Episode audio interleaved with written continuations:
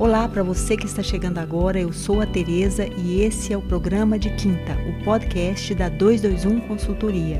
Os nossos encontros são quinzenais e eu trago aqui convidados incríveis para falar de temas relacionados ao branding, ao marketing, vendas, processos e treinamento de equipe.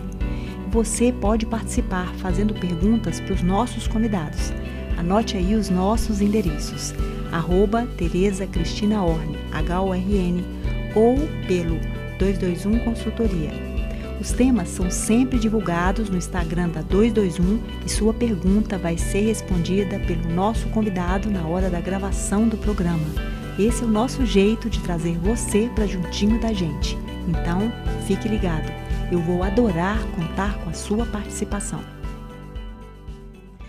Oi, Tiago, é um prazer te receber aqui de novo. A segunda oportunidade que eu tenho de, de te trazer aqui no programa de quinta, para mim é muito prazer mesmo é, te receber aqui novamente para a gente tratar hoje de um tema diferenciado, né? Hoje a gente vai falar de influenciadores digitais e do seu papel aí no mercado. Imagina, o prazer é meu, super feliz de estar aqui de volta é, com você, com os ouvintes do programa de quinta, então podem contar comigo mais vezes. Vamos lá, vamos falar sobre esse tema que é bem importante para o momento atual, né? Isso. Então, para quem não conhece o Tiago, eu vou apresentá-lo aqui. Ele é fundador da Curral, que é uma escola de conteúdo super bacana. Quem não segue tem que seguir, é, que está transformando a maneira como as pessoas pensam as marcas e produzem conteúdo. Um conteúdo mais humano, mais criativo e mais digital. Ele também é professor de pesquisa e análise de tendência do MBA de Branding da PUC e também na especialização de design exponencial da UniBH é colunista de inovação e criatividade daquela revista maravilhosa, Vida Simples, é especializado em ciências humanas, sociologia, história e filosofia, em negócios e competências digitais e em gestão com ênfase de marketing pela Fundação Dom Cabral. É formado em design gráfico pela UENG, concurso de design com ênfase em território no Politécnico de Torino, Itália. Nossa, um currículo gigante, fiquei quase sem fôlego aqui, muita coisa. Meu legal. Deus, nossa senhora. A gente tem muito que aprender, né, Tereza? Sempre aprendendo. É muito legal. Você falou muito sobre esse tema do aprendizado constante na entrevista que a gente teve a oportunidade de fazer com você aqui da última vez e foi muito legal. Essa coisa que a gente está o tempo todo buscando novos conhecimentos e agregando aquilo que a gente já sabe, já domina. Então, muito bacana. Verdade. Isso mesmo. Então, como eu falei, pessoal, hoje a gente vai falar sobre o tema como escolher influenciadoras como embaixadores de marca. E para começar o tema, eu queria lembrar que cada vez mais as campanhas de marketing lançam mão de um rosto, né, de influencers digitais ou de celebridades para associar a marca e com isso ter mais facilidade de passar a mensagem de uma campanha ou mesmo da empresa. E essa estratégia, né, ela não é nova e ela cada vez, Tiago, vem sendo mais utilizada, sobretudo é, nesses momentos hoje que a gente vive, né, de quando abriu a pandemia, da necessidade de comunicar-se cada vez mais pelo digital. E, claro, com isso, alcançar um público de relacionamento nas mídias sociais. Bem, Tiago, para começar esse nosso papo hoje, é muito importante que as pessoas tenham clareza da diferença entre o papel de um embaixador de marca, de um garoto propaganda e de um influenciador de marca. Vamos começar deixando claro que essas coisas não são sinônimas? Muito bom, é ótimo. Primeiro, eu acredito que garoto ou garota propaganda tem uma proximidade com o papel que os influenciadores ou influenciadoras, ou com algumas, como algumas pessoas preferem chamar, criadores de conteúdo digital, têm hoje dentro da lógica de comunicação das marcas, que é uma atuação pontual. Então, quando a gente se lembra de um garoto propaganda, uma garota propaganda, ela tá naquela dimensão ali da propaganda da marca, como a gente lembra, por exemplo, no caso da Bombril, que é clássico, né, que a gente tinha um garoto propaganda ali super conhecido e associado à marca, mas que aparecia pontualmente é, em relação à marca, né, nos anúncios, nos, nos, nos comerciais. O influenciador ou influenciadora, ele também vai aparecer pontualmente em propagandas, em produção de conteúdo nos seus canais próprios ou nos canais da marca, mas sempre com um escopo de trabalho, de início, meio e fim. Seja num num projeto único, né, num job único, seja para uma campanha um pouco mais extensa, mas sempre com esse recorte, né, de ter um período é, de tempo que ele trabalha. No caso da, da pessoa que está como embaixadora de marca, a grande diferença está no relacionamento que ela desenvolve com a marca e com o público. Então a gente tem uma pessoa que tem um relacionamento mais amplo em diversos canais em que ela atua, então ela pode estar tá desde o conteúdo nos próprios canais dela, quanto nos canais da marca, quanto em eventos, quanto em, em propagandas, né, em, em, em comerciais para TV, rádio, etc. Ela tem uma atuação bem mais abrangente do ponto de vista de canais e iniciativas da, da marca que ela participa, pontos de contato né, da marca com o público. E o outro lado também é que tem uma lógica de relação de longo prazo. Então, assim, não tem uma previsão de, ah, então em determinado momento a gente vai finalizar esse, esse contrato. Não tem essa lógica. Não tem um, um momento em que ela interrompe. Porque entende-se que uma pessoa que é embaixadora de marca, ela é a materialização do discurso da marca, ou ela é a melhor representante do discurso da marca. Então, a ideia é cada vez mais que ela tenha esse papel longevo né, e duradouro, e não necessariamente por um curto espaço de tempo. Então, nós estamos falando aí de tempo, de temporalidade, né? Então, são, são contratos, são atuações mais amplas, e você falou de um, de um, tema muito importante que é representar a marca, né? Então, assim, Exato. o influenciador ele vai utilizar-se da influência dele muitas vezes para passar uma ideia, para vender um produto, para estar tá, é, muito mais próximo dessa história, como você falou, do garoto propaganda, né? Agora, quando a gente fala de embaixador, talvez a gente está ligando mais a uma questão do propósito da marca, né? A gente está relacionando de uma maneira um pouco mais aprofundada com isso. Então, daí a importância de, de ter critérios para isso. Como ter esses critérios para a gente chegar a esse ponto de escolher alguém que vai ser a legítima representação, como você falou, da marca. Isso é muito sério. Perfeito, exato, exato. Então a marca de fato precisa fazer isso, tanto a marca, né? Eu acho que os dois lados precisam pesar bastante na hora de estabelecer essa parceria. Tanto a marca, entendendo se aquela pessoa de fato tem a condição de representá-la, quanto a pessoa que está como embaixadora também conhecer profundamente a marca e saber o que, que ela está endossando, né? Exatamente, né? Isso é, isso é muito sério. E eu queria trazer aqui uma pergunta de um ouvinte, é o Ricardo Andrade, ele falou o seguinte: ele está começando um negócio de varejo físico e online. Ele só não colocou assim se é um negócio de moda, enfim. Mas ele quer investir em marketing de influência, ele vê a importância disso. É por onde você acha que ele deve começar, Tiago? Qual vai ser o primeiro passo, já que ele está falando aqui não de, da busca de um embaixador, mas de um influenciador? Olha, eu acho que independente se é um embaixador ou, ou, um influenciador, tem, tem alguns passos que são muito parecidos. O primeiro de todos, na minha opinião, independente de qual é o caso, é saber exatamente com quem você quer falar. Então, assim, identificar quem é seu público, saber quais são as, quem são essas pessoas, quais são os valores delas, sobre o que elas estão conversando, em que universo elas transitam, para que você possa buscar um, um influenciador, uma pessoa criadora de conteúdo digital que necessariamente tenha a capacidade de dialogar com esse público, porque quando a gente está falando de influência digital, o que que essa pessoa faz pela sua marca? Vamos falar de uma maneira mais básica, assim, simples. Ela te permite dialogar com um público que você ainda não tem acesso e te dá esse acesso a essas pessoas através da reputação que ela tem, da autoridade que ela tem da voz que ela tem junto daquelas pessoas. Então a primeira coisa é entender quem são as pessoas com as quais você quer conversar e quem são os influenciadores que dialogam já com essas pessoas. Então assim, eu acredito que esse é o jeito mais rápido, simples e efetivo de você identificar o influenciador. Primeiro, olhar para o seu público e conversar com essas pessoas e dar um jeito de escutar essas pessoas para saber quem essas pessoas estão acompanhando, quem elas gostam. E a partir daí, fazer uma seleção. Aí você pode criar uma primeira lista, por exemplo. E a partir dessa primeira lista, você começar a fazer um filtro a partir de critérios relacionados a sua empresa, em primeiro lugar, ou seja, independente se é um influenciador ou um embaixador, hoje é muito importante ser criterioso nesse tipo de associação de marca, porque por mais que você faça uma associação uma única vez, basta uma única vez para as pessoas falarem assim: ah, poxa, a empresa do Ricardo contratou fulana ou contratou ciclano para falar em nome dela. E existe ali naquele momento uma transferência de percepção de marca certo? Então, assim, se for uma transferência boa, as pessoas gostam daquela pessoa, então vão transferir de alguma maneira essa simpatia para sua marca, legal, mas pode ser uma associação negativa também. Ou pode ser uma associação que não tem nada a ver contigo. Exemplo, é, bem, bem é, ao acaso. Você pode ser uma, uma, uma marca, uma consultoria de finanças.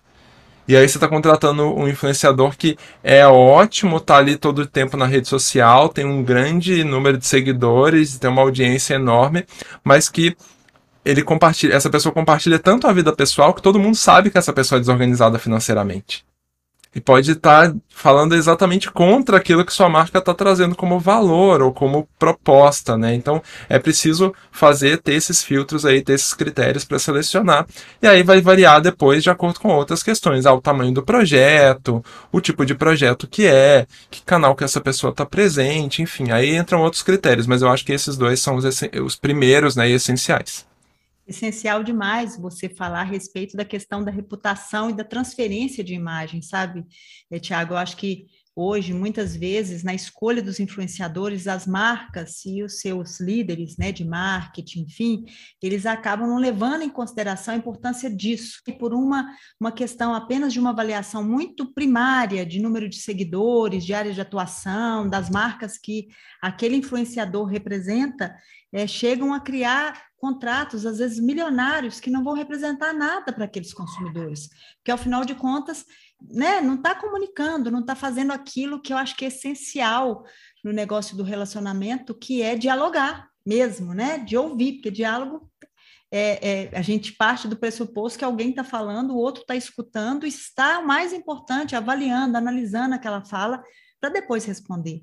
Não é uma coisa assim, né? Coloca alguém ali e que isso já está legal, já te representa e que né, você vai ganhar alguns seguidores e que isso já resolveu a questão da sua imagem. Ao contrário, né? Você deu um exemplo excelente, o cara é super desorganizado financeiramente, você usa ele como garoto propaganda, propaganda negativa, né? Exato, exato. E aí, assim, tem uma, tem uma coisa que você disse, Tereza, que eu acho bacana reforçar, é que muitas vezes, eu já passei por situações assim, que a empresa, ela traz uma lista de possíveis influenciadores que ela só olhou para os números superficiais, né? Olhou assim, ah, número de seguidores. Ela não olhou o quanto de fato aquela pessoa tem uma representatividade perante o público. Tem até uma, uma amiga, a, a Ana Holanda, que ela gosta de falar assim: ah, você tem que saber se, o quanto essa pessoa tem capacidade de tirar as outras pessoas de casa, por exemplo, se ela fizer um convite. Então, assim, não é só sobre ter milhões de seguidores, é o quanto de fato as pessoas confiam naquela pessoa, o quanto elas conversam com ela de verdade. E eu já vi, como você também disse, empresas pagando fortunas para uma pessoa que tem um número altíssimo de seguidores, mas tem um engajamento muito baixo ou tem uma representação muito baixa para as pessoas naquele tema. Ela não é autoridade naquele tema para aquelas pessoas. Então, ela não vai exercer nenhum tipo de influência. Influência como resultado do bom trabalho. Eu acho que a gente também confundiu as coisas aí no tempo, né? É. De achar que influência é fim. Não, é. a gente está falando de, de influência como um processo, uma consequência de um bom trabalho que ela faz como criadora de conteúdo. Por isso que Sim. eu prefiro, e muitas pessoas dentro desse segmento preferem, chamar essas pessoas de criadoras de conteúdo, porque Sim. o trabalho dela não é a influência. A influência é a consequência, o resultado de um trabalho bem feito como criadora de conteúdo que tem a confiança das pessoas e que leva essas pessoas a fazerem coisas a partir do que ela diz ou faz. Exato. E, e daí a gente pode, então, também colocar aqui para o Ricardo um outro ponto que também é importante, né? A gente olhar para para o segmento que ele atua. Na pergunta ele não colocou, ele falou que é um negócio de varejo e vai ser físico online. Então é muito importante o tipo de negócio com quem ele está dialogando e mais do que isso, né? com qual objetivo? Porque, como você falou, né, o conteúdo ele vai levar as pessoas a tomarem decisões de compra, de vida, de atuação, de estilo. Então, tem que ser alguém que de fato tenha autoridade para colocar, para se posicionar diante do mercado em relação àquele tema, não é mesmo? Perfeito, é exatamente isso. Você sabe que, inclusive, existe uma classificação é, de, de, de, influenciadores pelo número de seguidores que, que, eles têm, que, assim, é uma orientação só, levando em consideração aquilo que eu falei antes, é bem importante entender engajamento, etc. Mas, olhando para o número de seguidores, a gente tem uma classificação é, do tipo né, de, de influenciador. Então, a gente tem desde aquele tipo mais alto, que é, que é chamado de celebridade, influenciador celebridade, ou top celeb, que é aquelas pessoas que têm milhões de seguidores, até a gente chegar aos nano-influenciadores, que estão lá na base, que são pessoas que têm milhares de seguidores, né? No máximo ali 10 mil seguidores estão na casa dos nano-influenciadores. Existe uma relação é, entre o número de seguidores e o engajamento.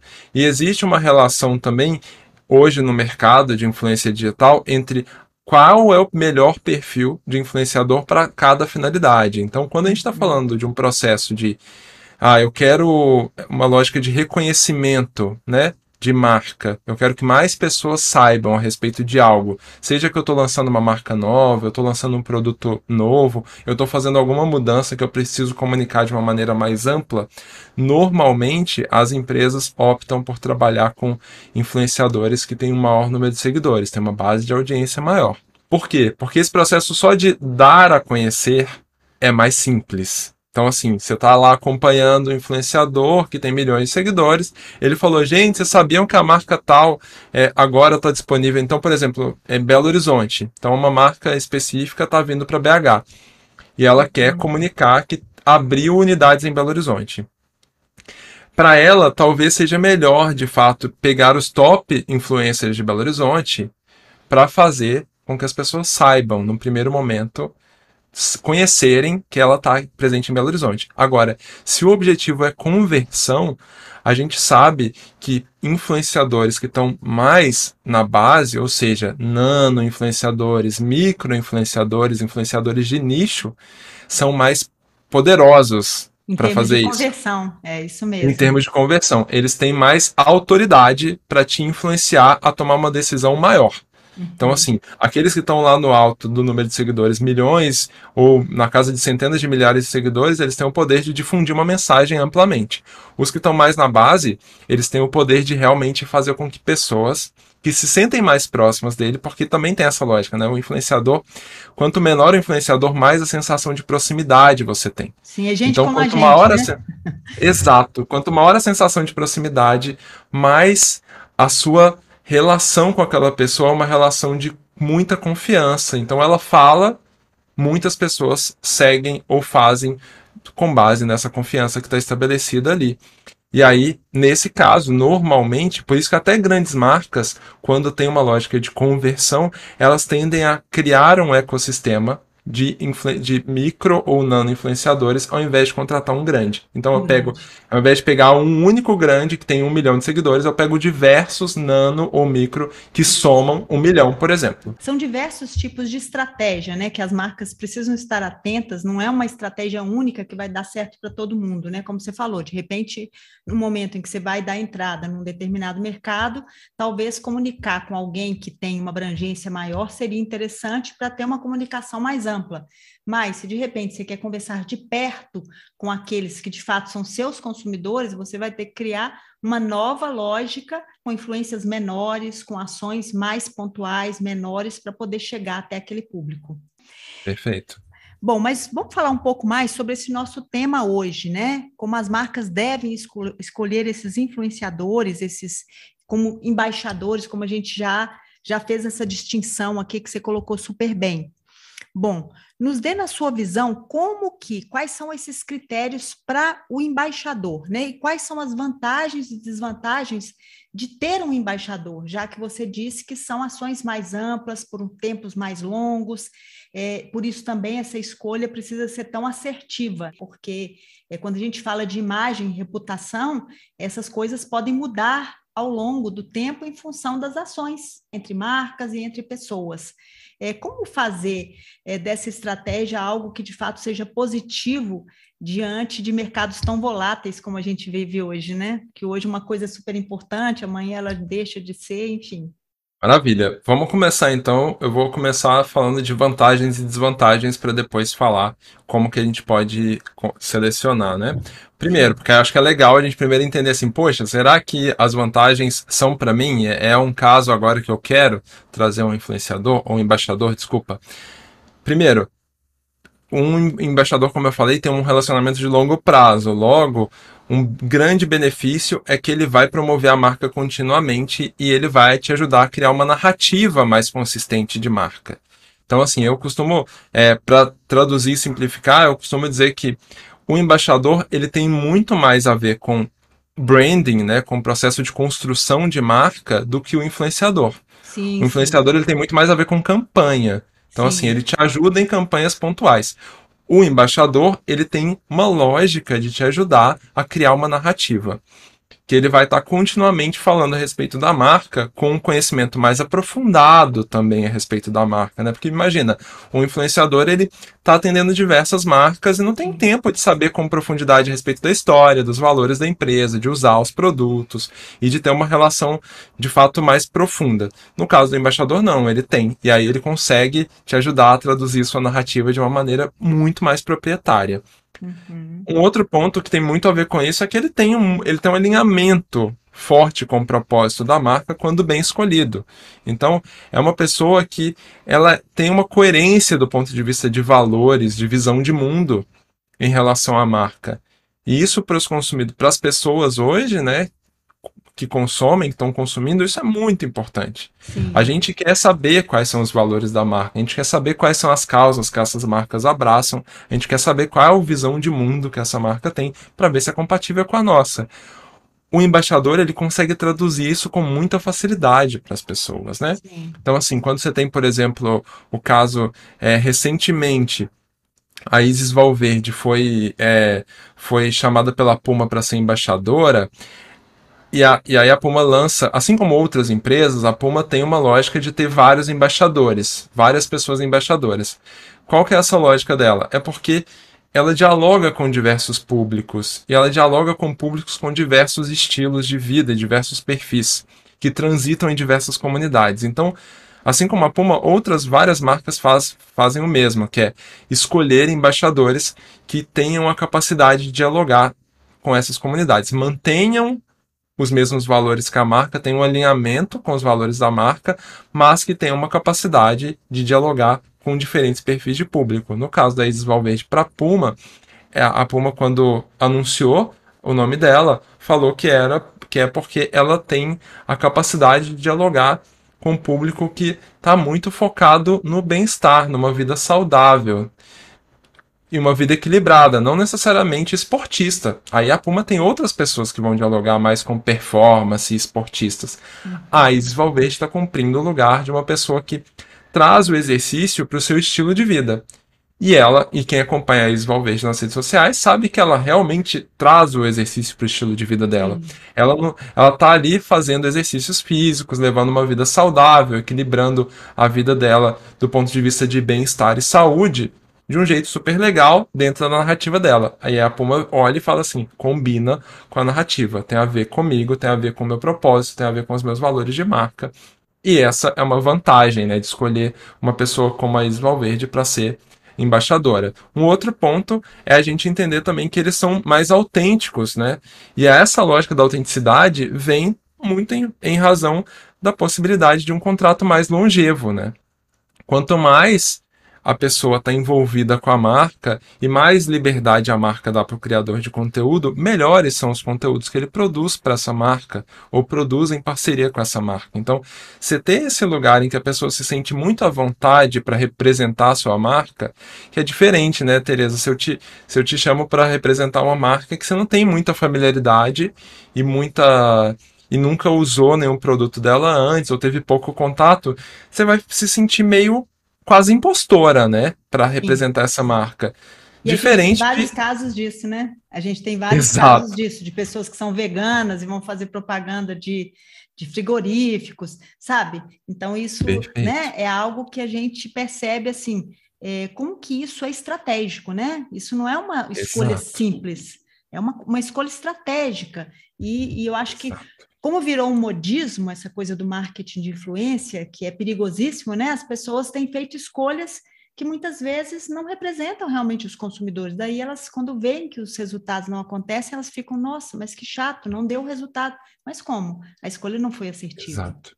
Imagina, até elas acham que não funciona, né? Sim. Que funciona, é um mercado que está em crescimento e muito em função também da forma como as pessoas se relacionam com as marcas hoje, né? Então, assim, hoje as pessoas querem uma relação mais humana com as marcas, mais humanizada, Sim. e os influenciadores ou embaixadores são, de alguma forma, uma, um caminho para aproximar a marca, para torná-la mais humana e funciona, desde que a gente realmente tenha é, olhe para esses, esses pontos. Uma outra coisa que a gente tem é, relacionado ainda esse aspecto da autenticidade, da confiabilidade, é que o, o embaixador, quando ele está numa relação mais próxima com a marca e está desenvolvendo esse, esse, esse lugar com a marca, ele sai daquele, daquele lugar meio garoto propaganda, né? Sim. Meio que só reproduz o slogan, que não tem é, autoridade e nem possibilidade de falar de coisas um pouco mais complexas em relação à marca, de trazer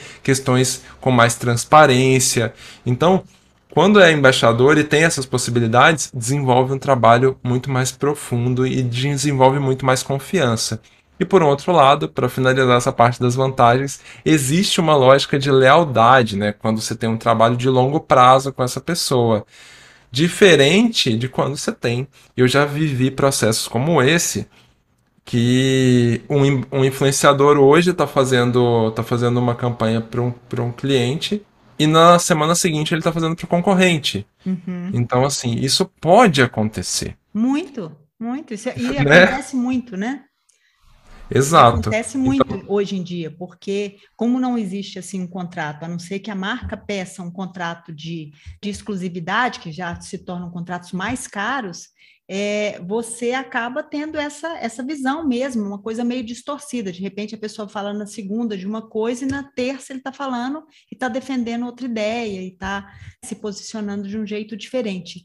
Eu percebo assim que cada vez mais é, os criadores de conteúdo mais sérios, eles têm sido cada vez mais criteriosos para representar uma verdade.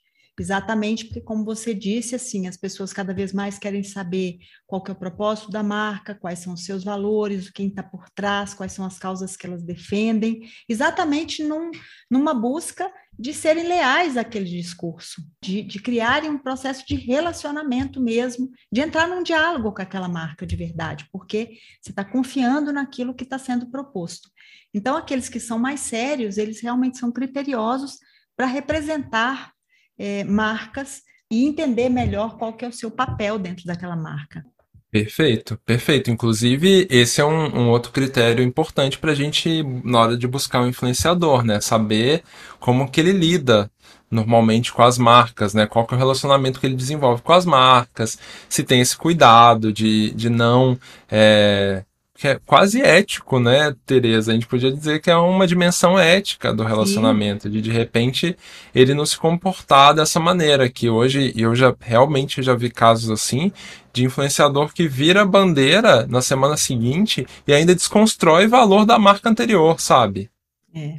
Para qual ele trabalhou. Então, é. assim, isso é muito chato, né? E, e, e é muito nocivo para a marca que não se preocupa, não, não sabe qual é o histórico desse, desse, desse influenciador, desse criador de conteúdo. Então, saber um pouco mais né, das relações, os cases que ele desenvolveu anteriormente, quais foram as marcas que ele já trabalhou, como que foi esse trabalho, pode ser importante também para não cair em nenhuma armadilha, né? Não cair em nenhuma cilada. Uhum. E aí, assim, falando do ponto de vista de, de, de, desvantagens, possíveis desvantagens trabalhando com o embaixador, é, a primeira e bem óbvia, né, e evidente é que essa pessoa, ela tem um público. Então, assim, ela Sim. vai dialogar sempre com esse público.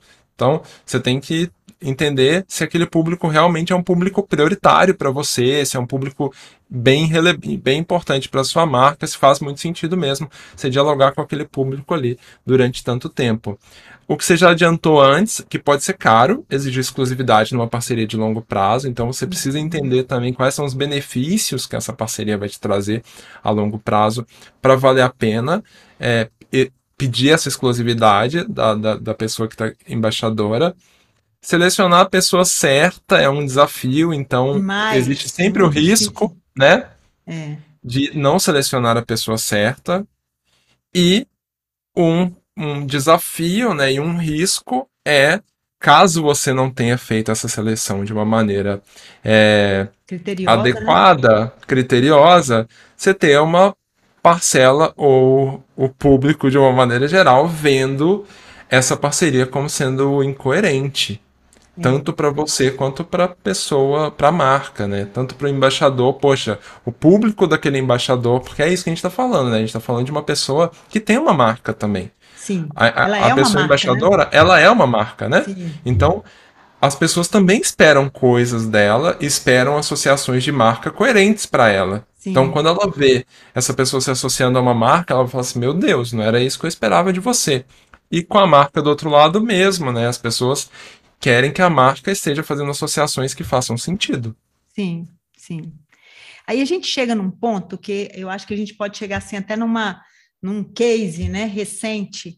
Eu imagino que você quer falar de um anti-case, né? É, de um anti-case é, que foi muito discutido, que foi a escolha da monja Cohen, que é um dos principais nomes ligados ao budismo, com mais de 2 milhões e 700 mil seguidores é, no Instagram e mais de 500 livros que foram já lançados, é, como embaixadora da moderação da Ambev. Eu acho que quando, desde quando foi anunciado essa, essa, essa parceria, né, é, o objetivo era falar sobre autoconhecimento e ela foi anunciada como uma embaixadora da moderação, da mesma forma que você falou aí, né, no caso da Puma, da Isis Valverde, como embaixadora de é, estilo de vida, eles fizeram uma sessão de uma área onde ela vai atuar, que seria essa, essa questão da moderação, e as mensagens é, falavam de saúde, de limites do corpo,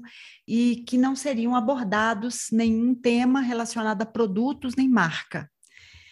O Tiago, diante de tudo que você falou até agora, da importância dessa escolha dos embaixadores, de todos esses critérios, eu gostaria muito de conhecer a sua opinião sobre essa escolha por parte da Ambev e do aceite da Monja, porque associar o budismo a uma marca de bebidas conhecida por suas estratégias extremamente agressivas e competitivas de ganho de mercado é, causa um, um, certo estranhamento na hora que a gente escuta isso, né? A primeira vez que eu li, eu fiquei um pouco, né? E aí até te mandei uma mensagem, falei, vamos falar sobre esse tema, porque eu acho que é uma coisa que é importante a gente entender e para poder, inclusive, analisar o importante papel dos, dos influenciadores, dos embaixadores, porque é um papel muito importante. A gente vive hoje muito mais no online do que no físico. E, e que fica né, essa escolha estratégica da Ambev de um lado, o aceite da monja do outro? Existe para você uma coerência nessa ação? Então, é, eu acho que a primeira coisa que a gente precisa deixar claro, porque eu vi muito depois o posicionamento da Ambev em relação a isso, as explicações da própria Ambev, da Monja, é, eu acho que a gente precisa falar o óbvio, né? Primeiro, que comunicação não é sobre o que você quis dizer. Comunicação é sobre o que as pessoas entenderam. Sim, perfeito. Nossa, demais isso. É mesmo. Então, acho que esse é o primeiro ponto que precisa ficar claro, porque não adianta a gente trazer milhares de justificativas, sendo As que. As pessoas não entenderam, né? Boa parte, exato, boa parte da reação das pessoas, principalmente na internet, foi de questionamento. Sim. Foi de não não ver a, a, uma relação ali direta e ter gerado um ruído enorme nessa Sim. comunicação. Então, assim, eu questiono qual é o benefício de fazer uma associação como essa mediante um ruído tão grande que ela gerou? Por mais que a gente fale, ah, mas o objetivo era ser da moderação. Vamos fazer, vamos voltar lá atrás onde a gente estava conversando sobre as associações de imagem. Então, assim, O que interessa não é a imagem que você quis projetar, foi a percepção que a pessoa teve. Então, simbolicamente, nós temos duas imagens que já estão construídas na cabeça das pessoas. Sim. Que conhecem essas duas imagens. Uhum. Quando nós falamos de Ambev, não, a gente não evoca a imagem de moderação. Não, ao contrário. A gente evoca a imagem de bebida. Sim. De bebida alcoólica e de consumo de bebida alcoólica. E que a gente sabe Principalmente... que aumentou nesse momento, né? De, de... Exato. A gente Exato. A gente tem uma um anestesiazinha, né? Sim, a, a gente tem um aumento muito, Sim. muito grande de consumo de bebida alcoólica no Brasil durante o período da pandemia.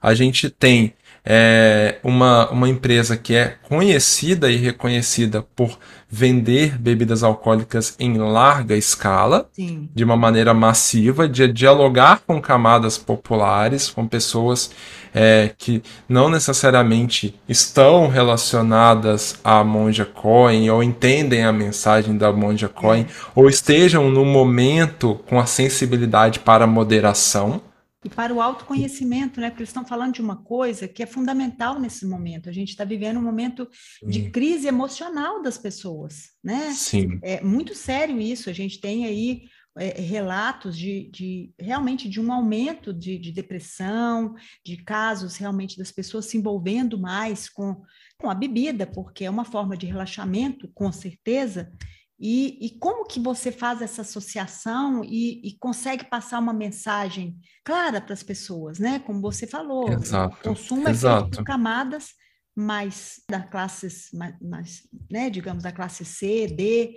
É, não estou dizendo que sejam só com essas classes que a Ambev é, ela dialoga, mas existe um número muito grande, que a gente está falando de cerveja, um consumo Sim. um pouco mais popular.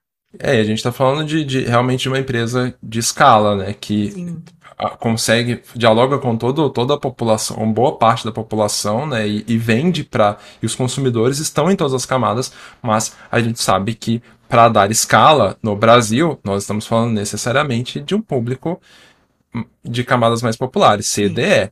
Então, é, e aí eu questiono que, assim, por outro lado, nós temos uma embaixadora da moderação que tem um público que não é esse. Que a sensibilidade, exato, não é esse. A sensibilidade de pessoas que estão buscando autoconhecimento, não que essas pessoas não possam buscar autoconhecimento, pelo amor de Deus, mas hoje a mensagem Monja Coin não está nas camadas mais populares. Não. Se você for olhar, for fazer um recorte, fazer um extrato social de quem são as pessoas budistas no Brasil, a gente vai localizar essas pessoas nas camadas, nas classes sociais mais abastadas. A gente vai localizar entre A e B.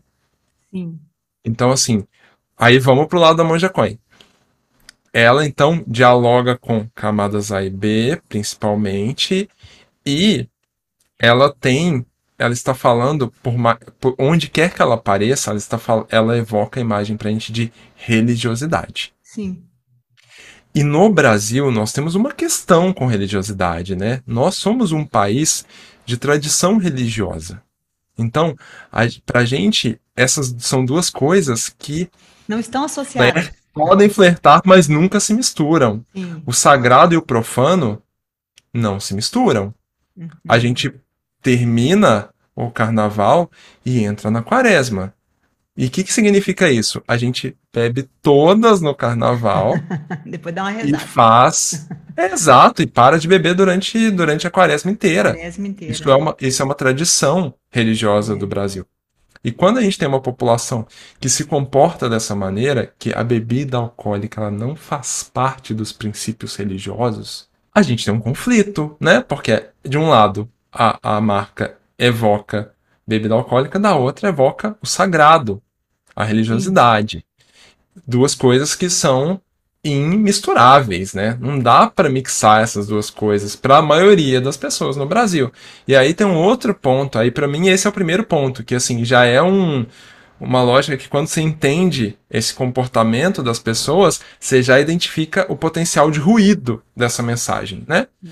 E aí, para avançar nessa lógica, eu colocaria mais um elemento que é o fato da mensagem ter sido emitida apenas nos canais da Monja Coin e não Sim. nos canais da Ambev. Porque se você for procurar, em lugar nenhum foi exposta a imagem dela nem mesmo lá dentro do site, lá eles têm um site da, do programa, né? Porque eles têm uma plataforma de moderação. Sim. E aí você entra no site da Ambev, tem uma plataforma de moderação e nem lá é citado o nome dela. Sim. Então a parceria ficou restrita aos canais dela. O que, que isso dá a entender pra gente do ponto de vista de estratégia de, de embaixador de marca? Que você quer falar com o público dela. Só com um pouco de... Aí o questionamento que eu trago em, em, função disso é: se eu só quero falar com o público da Monja Coin e ela já é essa figura que traz a lógica da moderação por si. Qual que é o ganho, né, dessa relação? Qual que é o ganho para ela? Para Ambev eu sei. Para Ambev eu desconfio que o ganho seja neste caso, porque, por exemplo, vamos supor, Tereza, que a gente está falando dela falando para o público amplo da Ambev e que ela fosse uma, uma pessoa que tivesse entrada mesmo, né? Tivesse a confiança de todo o público ou da, do grande público da Ambev. Da Ambev. Eu acho que ela não tem, porque assim, não, não é, tem. nós não somos um país de tradição budista, entendeu? Exato. Né? Exato. Por mais que ela tenha se, se tornado uma escritora mais pop, né? E Sim. tenha tido entrada em vários. Conceitos, a gente né? tem. Os conceitos do é, eu... tornado mais palatáveis, né? Porque são conceitos mais Sim. difíceis, que não estão dentro é. da nossa realidade palpável, mas ela trouxe isso para uma, uma ambientação mais simplificada, mesmo assim, ela não representa essa grande massa, né? Não, o Brasil é um país que tem sincretismo religioso, a gente está vivendo um momento do ponto de vista de tendência de comportamento em que o, o, o Dario Caldas, que é um sociólogo, é, que é um amigo e, e, e, incrível sociólogo de tendências, ele, ele chama de. que a gente fala, ele fala que a gente está vivendo um momento de, de uma religiosidade laica, uma espiritualidade laica, que significa que a gente está se apropriando de elementos é, religiosos, mas trazendo para a nossa vida de uma outra maneira. Isso, por exemplo, a, a nossa ligação agora com astrologia, a nossa ligação com com, com elementos com, ritualísticos, com meditação. Sim. Muitos elementos que vieram de frentes religiosas e que foram, foi tirada a camada religiosa e a gente ficou só com a camada que gera algum tipo de conforto e né? bem-estar. Né? É, exatamente. É. Isso está crescendo e a Monja Coin faz parte de alguma maneira dessa onda, mas mesmo assim ela não tem essa entrada igual a gente está falando com o grande público. Então, Sim.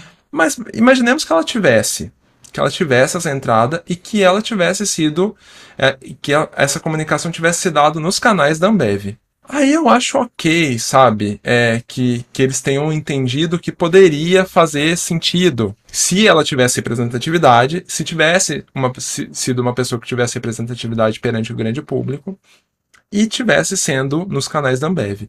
Não é nenhuma dessas duas coisas. E aí a gente volta então para o que aconteceu. Ela está falando para o público dela sobre moderação, mas que eles já estão acostumados a ver ela falando sobre moderação, então a novidade aí é a Ambev. Se a novidade é a Ambev, qual é a imagem que é evocada? Bebida alcoólica. Monja Coin falando de bebida alcoólica, qual é a inferência que eu faço?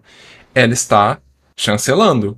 Sim. Na cabeça da pessoa. Não estou dizendo jamais que ela virou e falou assim: bebam bebida alcoólica, mas na cabeça das pessoas que estão fazendo a leitura, a poss uma possível interpretação é essa. A Monja Coin, então, está me autorizando a beber.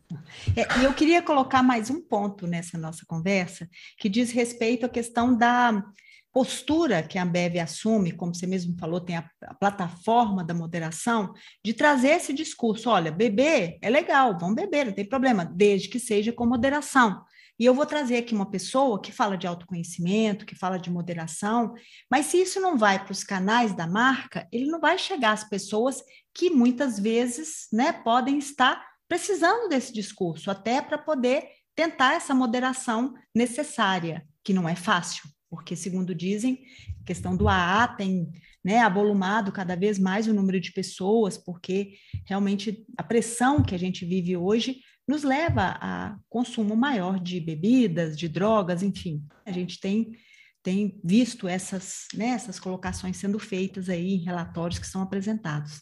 Então, é uma coisa que ficou um pouco no meio do caminho. Não, não dá para a gente entender, como você falou, é um anti-case. Sim, é, e assim, no final das contas, eu acho que é um, é um caso ótimo para a gente realmente refletir a respeito do papel de embaixador de marca, porque em momento, em tempo algum, ele pode ser um, pode ser um caso de ruído, né? Tanto para empresa quanto para a própria pessoa, né? Para o próprio embaixador ou embaixadora de marca. Foi um ruído para ela também, né? Para a é, imagem é. pessoal dela, para a marca pessoal dela, das pessoas questionarem ali, opa, o que, que significa isso? Então, assim, a gente viu pessoas falando coisas que aí é aquela história também, né, da terra da internet. A gente tem que tomar cuidado com isso, mas as pessoas acabaram fazendo diversas interpretações e questionando muitas coisas que iam para além da parceria. Porque é isso, né? Essa exposição e esse tipo de associação faz com que as pessoas. É como se a gente. Eu sempre gosto de usar essa imagem. Percep... Imagem de marca, percepção de marca, são pecinhas que você vai soltando, entregando para a pessoa e ela vai construindo o quebra-cabeça dela. É. Neste caso, para muitas pessoas, essa pecinha do quebra-cabeça, tanto da imagem da Monja Coin quanto da imagem da Ambev, foi uma pecinha negativa. É. Foi uma pecinha que fez criar ali algumas interpretações e algumas possibilidades que não são tão legais, né? É. E aí a gente pensa assim que num comunicado recente, eu cheguei a ler isso numa das muitas reportagens que saíram a respeito, falava o seguinte: a cervejaria lembra que ambos possuem o mesmo objetivo, que é o de promover o equilíbrio e a moderação, que são necessários ao momento atual. Quer dizer, a sensação que eu tenho, Tiago, é que isso é uma questão de discurso. Ficou muito na fala, mas isso não foi levado a cabo, porque é como você falou, assim, são peças de um quebra-cabeça, mas são peças de um quebra-cabeça também que chegam, diferente de um quebra-cabeça que forma uma imagem única, na, quando a gente fala de imagem e de reputação, as, é, as visões podem ser diferentes. Às vezes, o que foi construído pelo, pelo público X foi diferente do que foi construído para o público B, né? Como você falou, assim, ela está falando mais para um público que ela já fala. Então, de repente, para eles ali, chancelou a bebida. Para outros, pode ter chancelado outra coisa. Então, a gente vai vendo aí sendo construídas diversas imagens. Me fala um pouco mais sobre essa declaração. O que, que você acha disso? Então, eu, eu, eu acho que, assim, eu queria trazer duas, duas pesquisas que saíram recentemente, que são bem legais para gente, a gente pensar sobre isso. Uma primeira é uma, é uma medição que a Elderman sempre faz, que é o barômetro da Elderman, que ela faz continuamente, né, uma leitura sobre critérios relacionados à tomada de decisão das pessoas na hora da, da, da decisão de compra. E pela primeira vez a gente teve uma mudança na lógica de construção da, da, da, marca na cabeça das pessoas. As marcas passaram durante muito tempo perseguindo o que a gente chama de, é, de love brand, né? Ou que é. E aí tem, tem livros sobre love Sim. brands, enfim. É, porque isso durante muito tempo foi verdade. Durante todos esses anos que a Elderman vem fazendo essa medição, sempre foi o lugar que as marcas almejavam chegar, alcançar, porque é o, é o, era o grande. É, pódio, a né? grande. Exato, é, o, é, é o grande, pódio, né? o último critério, né? É, assim, se é uma love brand, brand, pronto. A tomada de decisão é, é claríssima, né? Então, assim, se você for pensar, por exemplo, numa Apple, Love Brand, então a gente tem, assim, não tem, não tem discussão, não é. tem tomada de decisão que passa por aspectos racionais. É, é Love Brand, então pega, é como se fosse um atalho na cabeça da pessoa para tomada de decisão de compra. Todas as marcas estavam buscando isso. E pela primeira vez a gente tem uma mudança. Então, assim, a gente vinha crescendo um outro fator e desta vez, na última medição que a Alderman divulgou, a gente tem pela primeira vez a confiança ultrapassando Nossa, a lógica legal. de amor pela marca.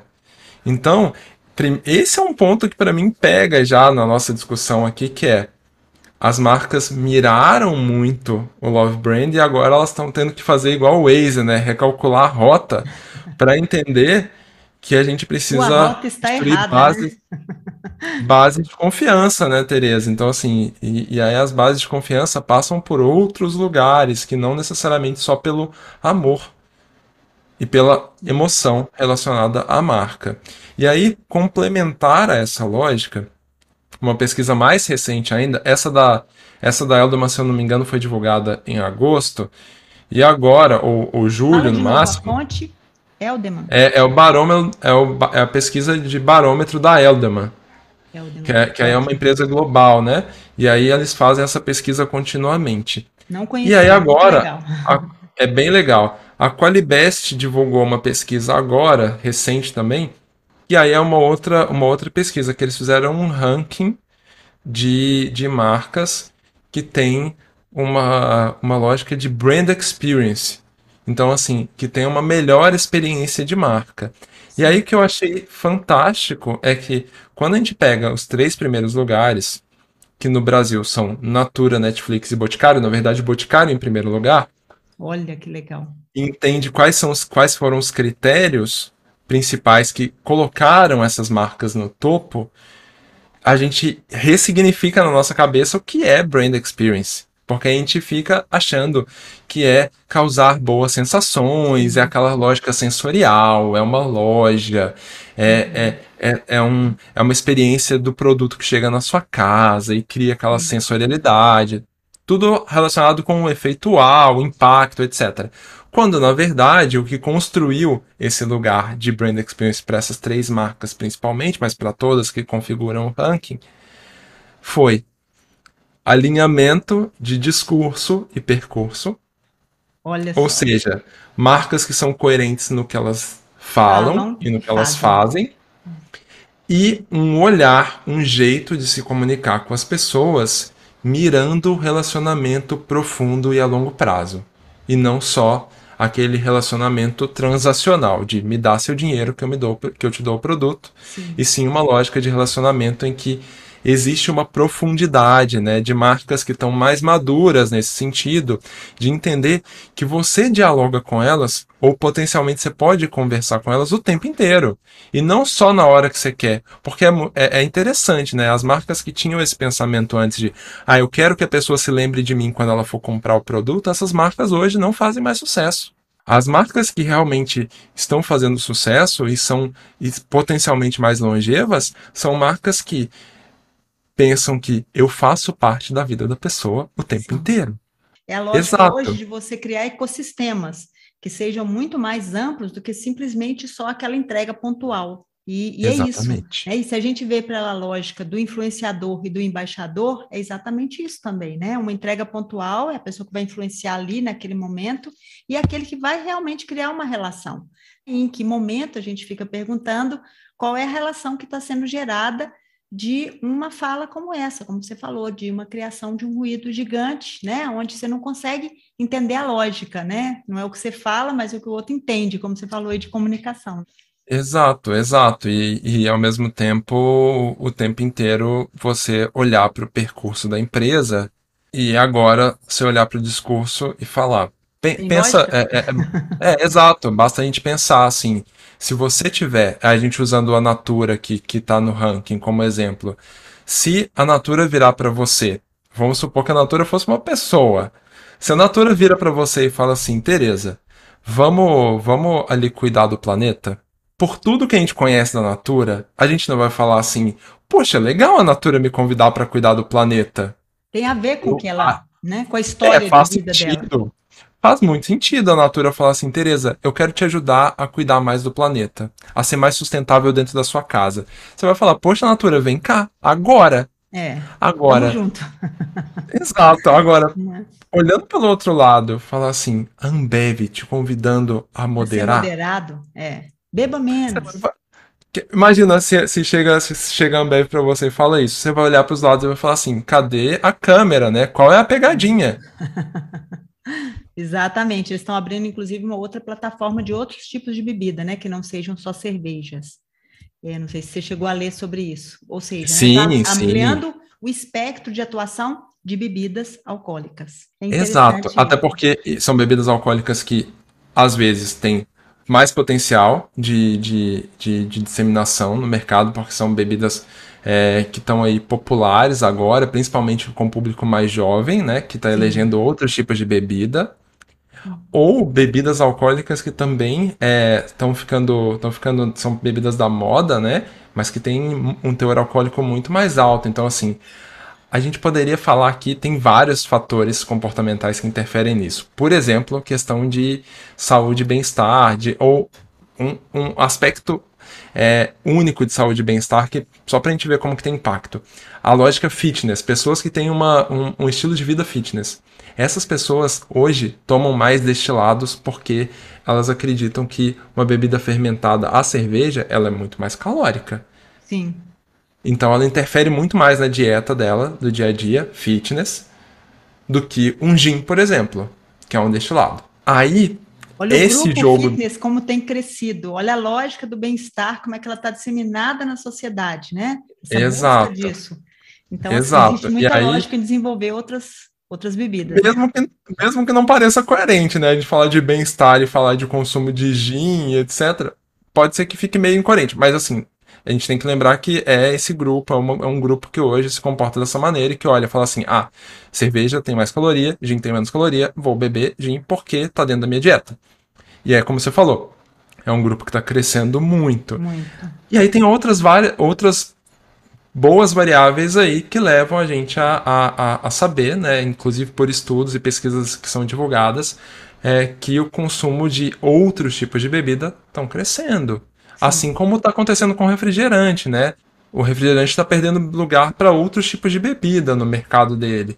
Então, tanto empresas, grandes marcas de refrigerante já estão fazendo um movimento há mais tempo. Se olhar para o que, a Coca-Cola vem fazendo nos últimos anos, Sim, aumentando o portfólio de produtos de outros tipos de bebida, não carbonatadas, a gente vai chegar na Ambev agora também aumentando o mix de produtos para atender outros gostos, outros estilos de vida e ampliar o consumo, né? Então assim, é uma é isso, a gente recebe notícias de que foi o melhor ano da Ambev no último ano, Sim. o crescimento do número de bebidas, etc. Aumento de portfólio de mix de produto, e isso entra junto com uma campanha tímida de é. moderação. É, onde é que está essa moderação, né?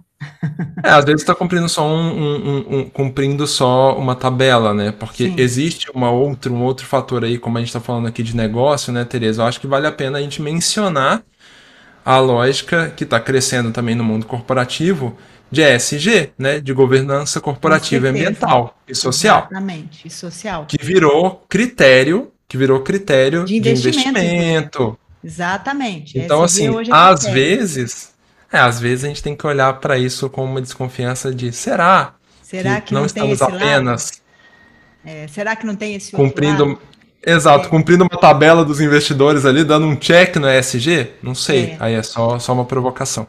É, e, e, eu acho que isso tem muito a ver com, com o fato assim que hoje o consumidor ele tem mais chances de se relacionar com a marca e, também avaliar suas ações. Como como uma pessoa mesmo, né? Muitas vezes você vai fazer uma contratação, você vai se aproximar de alguém, você faz uma avaliação dessa pessoa. E hoje é muito simples ter isso, né? Então, as marcas podem criar storytellings interessantes, como esse caso agora, que é uma história legal, é um enredo, é uma narrativa interessante, né? Uma marca de bebida que se posiciona ao lado da moderação, né? Poderia parecer meio desconexo, mas parece uma história legal mas ao mesmo tempo é mais importante se olhar para o story doing, né? O que que essa marca está fazendo em prol disso, né? Então, quando você fala Exato. que essa marca, ela criou esse discurso, criou essa narrativa, mas ela não está se esforçando perante o seu grande público para mostrar que ela de fato está querendo o equilíbrio e a moderação dos seus consumidores,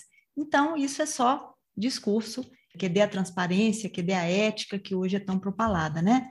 E esse, aí a gente vê que esse chequezinho que foi dado lá no ESG cai por terra. é, é um, é um cheque arriscadíssimo, né? É, exatamente. E, é, e acho que esse, esse, é, um, esse é um ponto que vale para a gente refletir mesmo na hora de, de contratar um embaixador, de fazer é. essa escolha do embaixador, né? Que é tem muita oportunidade, tem muitos benefícios, mas existe um risco quando a gente não faz o básico, que é olhar para o encaixe né, de valores, para olhar para o encaixe de visão de mundo. Então, assim, público, qual é o mundo? Né? Exato, de público. Qual é o mundo que a, que a, que a marca é, deseja criar e qual é o mundo que é, esse, esse, embaixador, embaixador deseja né? criar e que é coerente com o público dele, né? É. Porque é isso que você falou, assim, Antigamente, talvez fosse mais simples a gente ter esse tipo de iniciativa passar batida, né? Sim. Hoje não. não tinha tantas formas, né, de, de elaborar, de analisar e tantos fóruns também de discussão, tantas que, que pudessem levar para os consumidores, como a gente está fazendo aqui esse podcast destinado a isso, para realmente discutir o que está por trás na busca né, do uso do marketing de influência, tá, Ricardo? Assim, né, não é simplesmente, é, Ricardo Andrade, né, não é simplesmente pelo fato de ser um recurso muito importante, uma estratégia importante do marketing digital hoje, mas também é importante para criar coerência de narrativa da marca. Exato. Ótimo. Exato. Eu acho que só para finalizar falar. e até continuar, dar, dar uma última palavra para o Ricardo, é a gente entender que mais do que o influenciador ou mais que o embaixador, eles também são uma maneira da gente dialogar com uma comunidade. E hoje, o grande, um dos grandes objetivos da marca ou das marcas é dialogar e construir uma relação com uma comunidade, né? Trazer essa é aquilo que a gente estava falando. Não é mais participar pontualmente da vida das pessoas, é entender que a gente está ali participando dessa comunidade, vez ou outra a gente vai ser chamado a ser protagonista nessa relação. E a gente estar ali para essa relação hoje, as pessoas mais do que consumidoras, e aí você estava falando de que antes a gente não tinha isso, e não tinha mesmo, porque a gente nem tinha essa maturidade do ponto de vista de consumo, né? Hoje nós estamos como consumidores, menos consumidores, mais cidadãos, mais conscientes do nosso papel, mais exigentes em relação às marcas. A gente sabe qual é o lugar que as marcas têm no mundo, o quanto do dinheiro do mundo elas têm nas mãos, o quanto do poder de comunicação elas têm nas mãos. E a gente sabe que a gente precisa ter um mundo melhor que o que a gente tem agora. Então, a gente está convocando as marcas para assumir esse papel. Fala assim: olha, você tem um papel importantíssimo para assumir uma conta importantíssima nesse lugar, desse mundo que a gente quer criar. É. E aí ela chama a gente para participar como, da comunidade. Então, tá ali de verdade como comunidade, cuidar, independente se você tem embaixador, influenciador ou não, pense na comunidade que você está criando ao redor da sua marca e o que, que essas pessoas querem. Sim, as marcas são chamadas hoje a protagonizar essa mudança a, a validar, chancelar essas mudanças tão necessárias que a gente está vivendo. Nós estamos vivendo uma mudança realmente de era, e isso aí, né? As marcas que estão compreendendo essa mudança, elas estão ajudando, nesse, né, como protagonistas, é, construindo novos discursos e isso, né, criando comunidades e, claro, vendendo também para esses consumidores, afinal de contas, elas vivem de um, de um mercado de troca também, mas elas vão criar todo um enredo, todo um discurso que seja coerente e consistente com esse grupo de pessoas que a seguem. Só para terminar, nosso papo está perfeito aqui, mas eu queria só deixar aqui uma última pergunta da Renata. É, obrigada, Renata, por ter enviado a pergunta. Ela é gerente comercial do Outlet da Regina Salomão, até uma marca que eu presto serviço. E, e ela pediu, ela fez uma pergunta que eu acho que tem a ver com o que você já falou, mas só uma questão aqui final. Ela pediu é, para que você falasse um pouco em como reposicionar uma marca de varejo que se perdeu né, ao longo de mudanças de endereços e tal, e como fazer isso né, diante de toda essa mudança, inclusive do digital. Então, é, Renata, eu acredito que o que a gente conversou aqui hoje é super oportuno, né? E principalmente nesse, nessa parte final, que é entender quem é essa comunidade que foi construída né, ao redor da marca e como que a gente pode dialogar de uma maneira mais efetiva, porque assim, mudanças de endereço, mudanças leves de posicionamento, se a gente tem uma comunidade sendo construída, essa comunidade acompanha essas mudanças, né? Sim. E aí a gente precisa ter uma lógica de divulgação, de comunicação para conversar com essas pessoas. Até mesmo esse caso, igual a gente falou de dos influenciadores digitais, criar um projeto de, com influenciadores digitais que te ajudem a comunicar essa mudança ou essas mudanças pode ser super super valioso, né? Então eu recomendaria super criar um projeto especificamente com essa finalidade, entendendo ah, a gente a gente não conseguiu comunicar claramente para as pessoas mudou, as né? mudanças que aconteceram, que um endereço mudou e para outras pessoas que estiverem nos ouvindo, qualquer tipo de outra mudança a gente tenha feito, por exemplo, a gente abriu um novo segmento, a gente começou a atender um outro perfil, a gente criou um novo produto, é aquilo que a gente falou, é um projeto pontual que a gente pode convidar influenciadores para fazer parte, nos ajudar a difundir essa mensagem, a chegar até a nossa comunidade de marca que pode, pode estar lá perdida e desorientada, mas é, o influenciador né? nesse caso, é, o influenciador nesse caso pode ser aquela pessoa que vai lá e pega a mão, né, e fala assim, posso te ajudar? Eu sei onde que ela tá, E é isso, né? Eu acho Exatamente. que é olhar para esse fator especificamente e criar um projetinho para comunicá-lo. Ótimo. Renata, ó, fica a dica aí. Eu acho que é uma, uma ideia muito legal criar esse tipo de projeto para trazer de novo os consumidores para o endereço novo que agora o Outlet está. Ótimo. Eu nem sei, Tiago, como te agradecer. Foi um papo assim maravilhoso, tá? Realmente foi muito esclarecedor. É muito é muito importante que as pessoas entendam, né, o papel das que as marcas hoje têm, que eu acho que a gente cada vez mais está está tá agregando novos fatores à construção das marcas e, e, a relação construída é algo que precisa passar por esse viés que a pesquisa trouxe aí, da confiança. É, transparência, confiança e ética é, são fatores que hoje são decisivos né, na hora da decisão de compra e na hora do relacionamento também, por que não? Perfeito, isso mesmo. Vamos lá, vamos construir agora, ao invés de love brands, a gente constrói trust brands, né? Marcas de confiança. Muito legal. Nossa, muito obrigada mesmo, viu? Foi um prazer ter Imagina. você aqui de novo. E sempre que a gente tiver a oportunidade de ter esses papos aqui, é maravilhosa a sua presença. Tá bom? Obrigadíssimo. Eu que agradeço o convite. Até uma próxima, Tereza. Obrigado. Obrigada a você. Eu quero agradecer a participação de todos que acompanham por aqui e convidá-los a estarem comigo no nosso programa